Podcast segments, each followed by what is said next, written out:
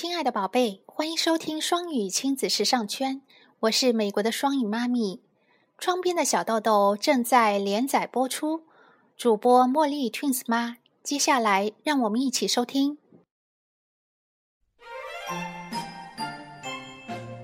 《窗边的小豆豆》，作者黑柳彻子，翻译赵玉角，演播。茉莉，仅将本书献给已逝的小林宗作老师。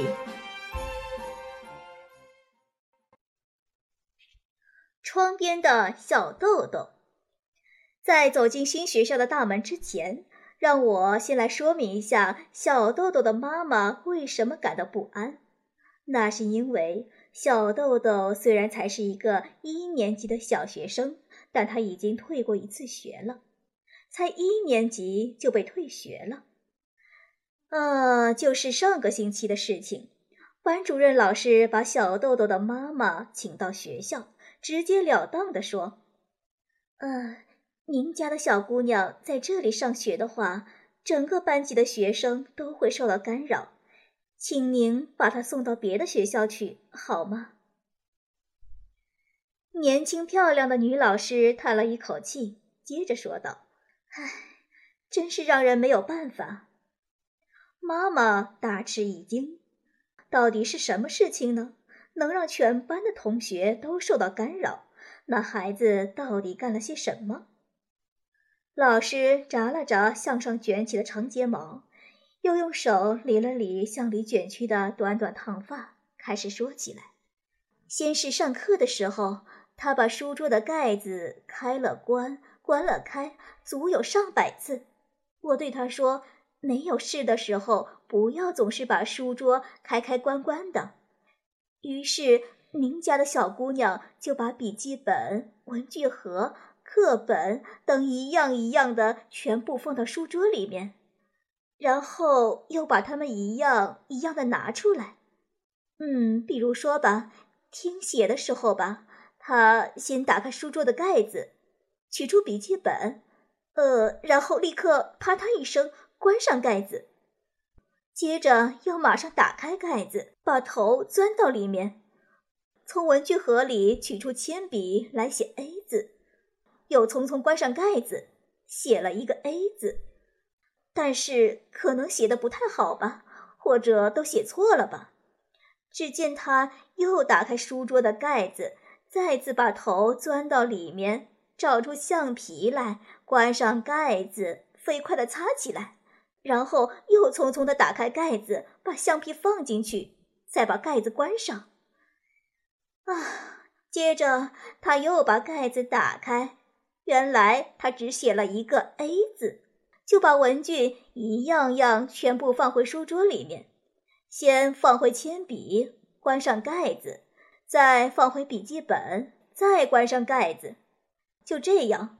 然后，接下来写 “i” 字的时候，他又如法炮制，取出笔记本、铅笔、橡皮，啊，每写一个字，桌子盖都在我的眼前开开关关，看得我眼花缭乱，我的头都晕了。可是，他每一次开关都是有事要干。我也不能说，呃，不许那样。想到当时的情形，老师的睫毛飞快地眨动着。听到这里，妈妈有些明白了，为什么小豆豆要那样把学校的书桌盖子开开关关。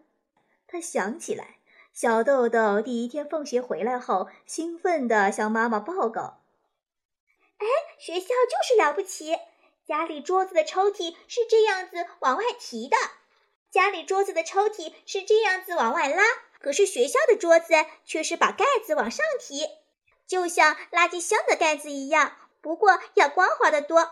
桌子里能装得下好多东西，棒极了。妈妈眼前好像出现了小豆豆的样子，从来没有见过那样的桌子，觉得特别有趣，就不停地开开关关。这样的话，哈。并不是做了什么坏事，而且更重要的是，等他对桌子渐渐的习惯了，就不会再那样不停的开来关去了。妈妈这样想着，对老师说：“啊，我一定让他好好注意这一点。”可是老师略微提高了一下声音说：“啊如果仅仅是这样的话，还没什么。”妈妈的身体向后缩了一下，老师把身体稍微向前探了探，说：“好不容易等他不再把桌子弄出声音来，这一次他在上课的时候却站在那里，就一直这样站着。”妈妈又吃了一惊，问道：“呃，您您您说站着，是是站在哪里呢？”老师有些生气地说：“站在教室的窗子旁边。”妈妈还是弄不明白，接着问：“呃呃，站站在窗子旁边，他他在干什么呢？”老师的声音像是喊出来的：“他是为了和宣传艺人打招呼。”啊，把老师的话概括一下，大致是这么回事儿。第一个小时里。小豆豆不停地把桌子弄得噼里啪啦响，这之后他就离开桌子，站到窗边往外看。老师想，能够不出声音已经很好了，愿意站在那里那就站吧。哪知道小豆豆突然朝外面大声叫道：“宣传艺人！”原来这间教室的窗子对小豆豆来说非常幸运。而对老师来说却很不幸，窗子在一楼，而且正对着大路，和大路的分界只是一排矮矮的绿色灌木篱笆，所以小豆豆可以轻而易举地和路上的行人说话。就这样，过路的宣传艺人们听到招呼，就来到教室跟前。小豆豆高兴地对教室里的学生们叫道：“他们来啦！”正在上课的小学生们。呼啦一声，全部向窗子涌去，嘴里都大叫道：“宣传艺人！”接着，小豆豆对艺人们恳求道：“哎，给我们表演一个吧！”艺人们经过学校的时候，本来是把乐器声都停下来了，可是难得小学生们这么恳求，他们又开始了盛大的演出。顿时，单簧管呀、筝呀、鼓呀，还有三弦什么的，一起响了起来。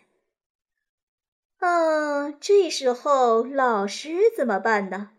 除了一个人站在讲台上等着演奏告一段落之外，啊，实在没有别的办法了。老师只能安慰自己，忍耐一下吧，只要等一支曲子演奏完了就好了。总算一曲终了，艺人们走远了，小学生们纷纷回到了座位上。可是令人吃惊的是，小豆豆仍然站在窗边不动。老师问：“为什么还在那里呢？”小豆豆非常认真的回答：“嗯，要是再有别的宣传艺人过来，不跟他们打招呼可不行啊。”而且刚才的艺人们有回来的话，我不在怎么行呢？啊，这下子您知道他为什么没法上课了吧？说着说着，老师有点激动起来。妈妈也觉得，的确这样的话很让老师为难。这时候，老师又把声音提高了一点，说：“还有。”妈妈不禁又惊讶又羞愧。向老师问道：“还有别的？”老师立刻接着说：“如果说还有这样的事能够数得过来，也就不必请您让他换一所学校了。”老师让自己平静一下，看着妈妈说道：“啊，就是昨天的事，他还像原来那样站在窗子旁边。我以为他还在等宣传艺人，就照常开始上课。”突然，他大声叫道：“你在做什么？”好像是在向谁询问什么。从我站的地方看不到他说话的对象，我正想着会是谁呢？这时候他又大声问：“嘿，你在做什么呢？”这一次，他不是对着大路，而是朝着上面说话。我不觉得留意起来，想能不能听到对方的回答呢？一边仔细的听，但是对方没有回答。即便如此，您家的小姑娘还是一个劲儿的问：“哎，你在做什么？”啊，这样实在没法上课。我走到窗前，想看看她在跟谁说话。我从窗口探出头向上一看，原来是燕子。燕子正在教室的屋檐下面做窝呢。它是在和燕子说话。哦，我也不是不懂孩子们的心思。我并不觉得和燕子说话有什么可笑，可是我觉得上课的时候还是不要那么大声问燕子你在做什么为好。还没等妈妈开口道歉，老师又接着说：“还有这么一件事，第一次上美术课的时候，我说请大家画一面国旗。”别的孩子都在绘图纸上画了太阳旗，可您家的小姑娘却开始画军舰旗，呃，就像朝日新闻上的那样。我想她既然想画这个，那就画吧。可是她突然开始在旗的周围画上了好多穗子，那穗子就是在青年团之类的旗子上缀着的那种。即便这样，我想。也便罢了，他可能是在哪儿看到过这种穗子吧。可就在一转眼的功夫，他把黄色的穗子一直画到了书桌上。啊，本来绘图纸上画了棋子就差不多满了，没有什么地方来画穗子了。可他还是用黄色的蜡笔嗖嗖的往上画穗子。唉，穗子漫过了绘图纸。把纸拿开以后，桌子上便留下了深深的黄色锯齿痕，无论怎么擦都弄不掉。还好，锯齿痕只在三个方向有。妈妈的身体向后缩去，急急地问道：“呃呃，只只有三个方向？”